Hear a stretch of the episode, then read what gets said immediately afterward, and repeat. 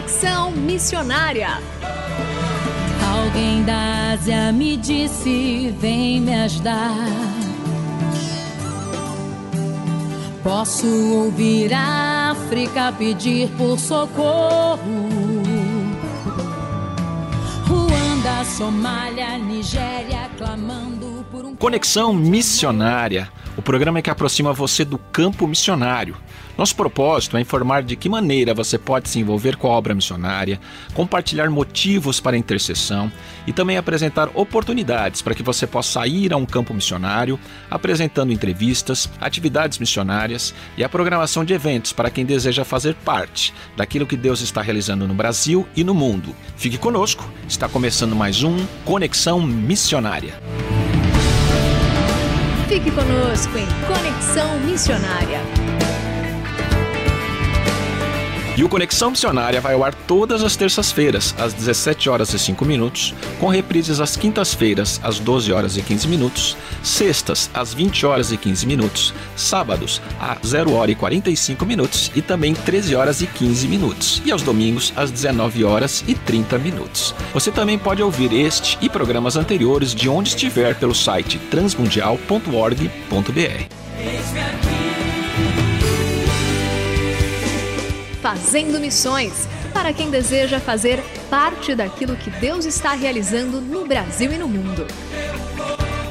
É pouco provável encontrarmos cristãos que neguem a importância, necessidade e a ordem dada por Jesus para discipular pessoas. Apesar de termos muitos livros de estudo sobre o tema, uma das maiores dúvidas de pastores e líderes é como desenvolver uma cultura de discipulado bíblico na igreja e assim tirar isso do campo das ideias, sem copiar modelos prontos, transformando numa prática da igreja. Para falar sobre esse tema, está conosco Tiago Faria, que é formado em teologia, foi professor de teologia do Novo Testamento, atua na, na área de capacitação de líderes para igrejas e organizações cristãs e é o autor do livro A Igreja que Faz Discípulos, da editora Vida.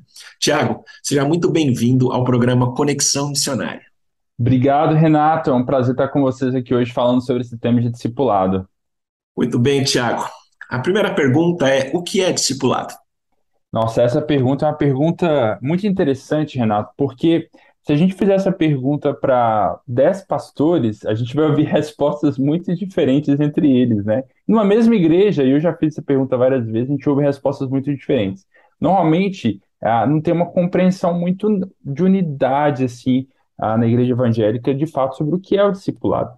O discipulado não é uma palavra que está na Bíblia, né? A gente não vê a palavra discipulado no Novo Testamento, mas discipulado nada mais é do que realmente seguir a Jesus, o ato de seguir a Jesus e de fazer outros discípulos, né? Só que o processo de fazer discípulos, o processo de se tornar discípulo de Jesus, nem sempre ele de fato é algo é, que as igrejas sabem como fazer. A gente, com...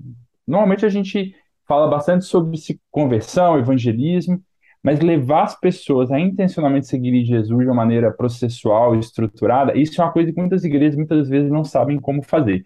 E o discipulado esse segmento a Jesus ao longo da vida, né? Como é que a gente realmente se aproxima de Jesus, começa a se parecer mais com Jesus, começa a ter nossa vida transformada por Jesus e ajuda outras pessoas também a fazer esse mesmo passo a passo, né? Então, o discipulado, em rápidas palavras, seria isso. E você desenvolveu esse livro com base em algumas pesquisas e dentro é, realizadas em igrejas do Brasil. E, a, e, uma das perguntas que a gente sempre se faz é por que os líderes e os pastores eles têm tantas dificuldades em desenvolver o discipulado e entender muitas vezes o discipulado.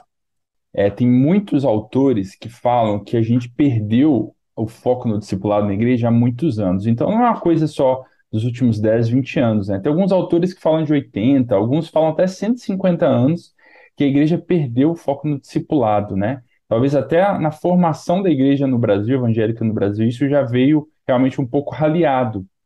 Então, muitas vezes, pastores e líderes têm dificuldade, de fato, de implementarem o discipulado na igreja, porque eles não foram criados nessa cultura do discipulado, ou muitos não foram discipulados efetivamente por alguém, né? E quando eu falo que foram discipulados por alguém, de ter alguém que realmente acompanhou a pessoa, levou ela a ser um discípulo de Jesus durante algum tempo, ensinou as verdades bíblicas, a praticar no seu dia a dia, né? Então, normalmente quando eu faço essa pergunta em igrejas e organizações cristãs, a maioria das, das, pessoas fala que realmente nunca foi discipulada por alguém. Ela se converteu, frequentou um estudo bíblico, uma classe, mas de alguém que estivesse acompanhando ela, ajudando no dia a dia, dar um passo de fé atrás do outro. Raras pessoas de fato tiveram isso nos últimos anos, né? Então, por isso que você não consegue multiplicar algo que você não vivenciou. E essa é a razão de que muitos pastores eles têm muita dificuldade, né? Eles não vivenciaram isso, então fica mais difícil replicar. E a cultura da igreja acabou realmente se focando nos últimos anos muito mais para atividades, programações, eventos, do que necessariamente em criar e implementar uma cultura de crescimento da fé de forma estruturada e intencional, né? Então, esse é um dos motivos de que pastores têm muita dificuldade. Conversando recentemente com um pastor, ele falou: olha, não foi discipulado, não vou ficar esperando mais alguém me discipular, eu mesmo vou começar a experiência com alguém, nem que seja eu e essa pessoa sozinhas, para aí depois a gente, a partir da nossa própria experiência, começar a aprender e levar outros também a vivenciarem isso, né? Então, essa é uma, é uma quebra de paradigmas, uh, mas a gente está simplesmente falando, fazendo aquilo que Jesus mandou a gente fazer, né? Que é segui-lo e fazer outras pessoas também segui-lo, né?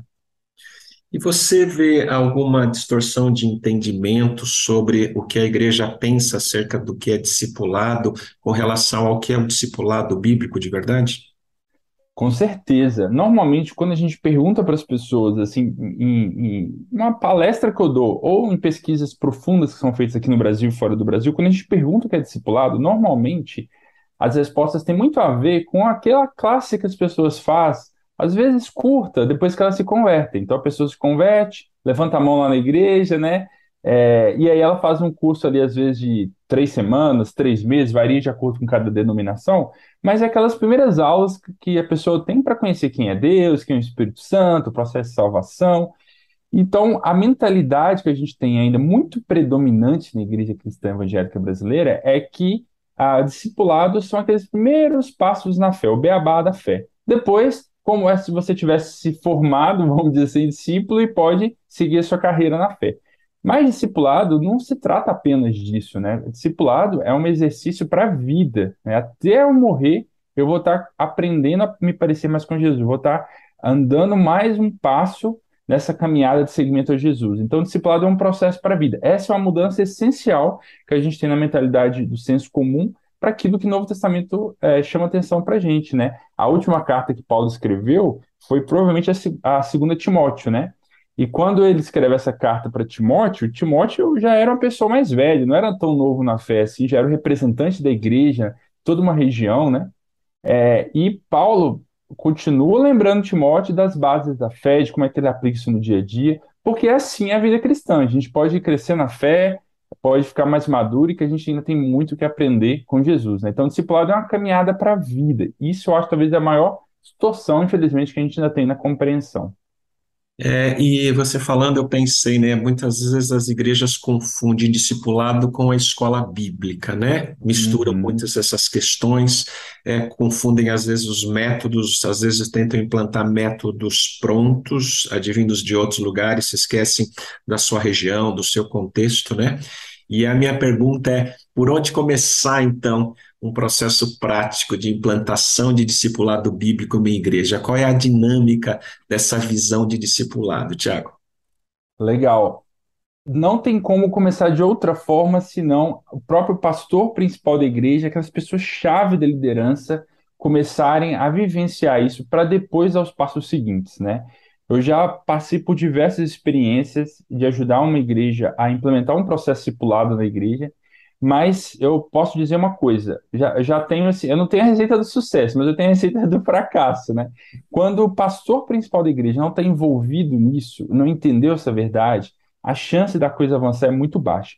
Então, você que é pastor líder-chave da igreja, uh, você e um grupo-chave de pessoas tem que realmente começar a vivenciar isso entre vocês, né? Começarem uma caminhada de vivência de discipulado, ou seja, se encontrarem regularmente durante um tempo para orarem juntos, crescerem juntos na fé, estudarem a Bíblia, pegarem um material para poderem estudar, eu tenho até umas indicações para vocês de materiais, uh, e vocês começarem a primeiro experimentar isso entre vocês, né? Não importa quanto tempo dure, pode ser que dura três, quatro, cinco, seis meses, quanto tempo for necessário, para a partir dessa experiência vivencial que vocês tiveram, vocês falarem, ok, vamos. Como é que a gente multiplica isso? Mesmo que seja devagar a multiplicação, mas como é que a gente multiplica isso, né? Porque se eu tentar multiplicar algo que eu não vivi, é, a possibilidade de não dar certo é muito alta, né? Porque eu não tenho é, a experiência prática de ter acontecido isso. Então, eu diria que esse talvez seja o primeiro passo, né? Como Jesus, né? Ele começou a andar com os 12 e se focou nos 12.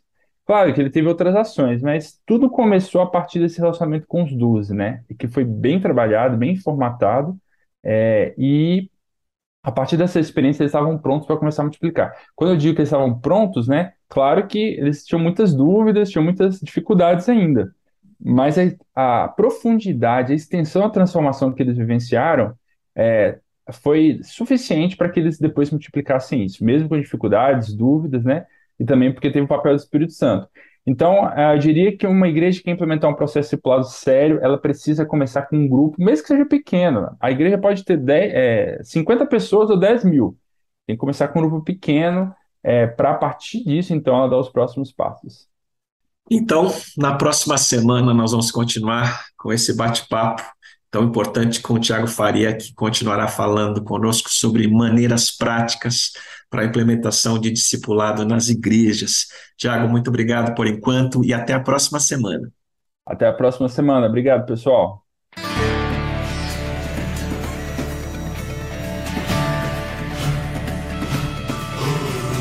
Estamos encerrando mais um programa Conexão Missionária. Eu, Renato Kroger, apresentei, com trabalhos técnicos a cargo de Tiago Lisa, Lilian Claro e Pedro Campos, e vinhetas gravadas gentilmente por Renata Burjato. A você que esteve conosco até agora, o nosso muito obrigado. Que Deus te abençoe e até o próximo Conexão Missionária.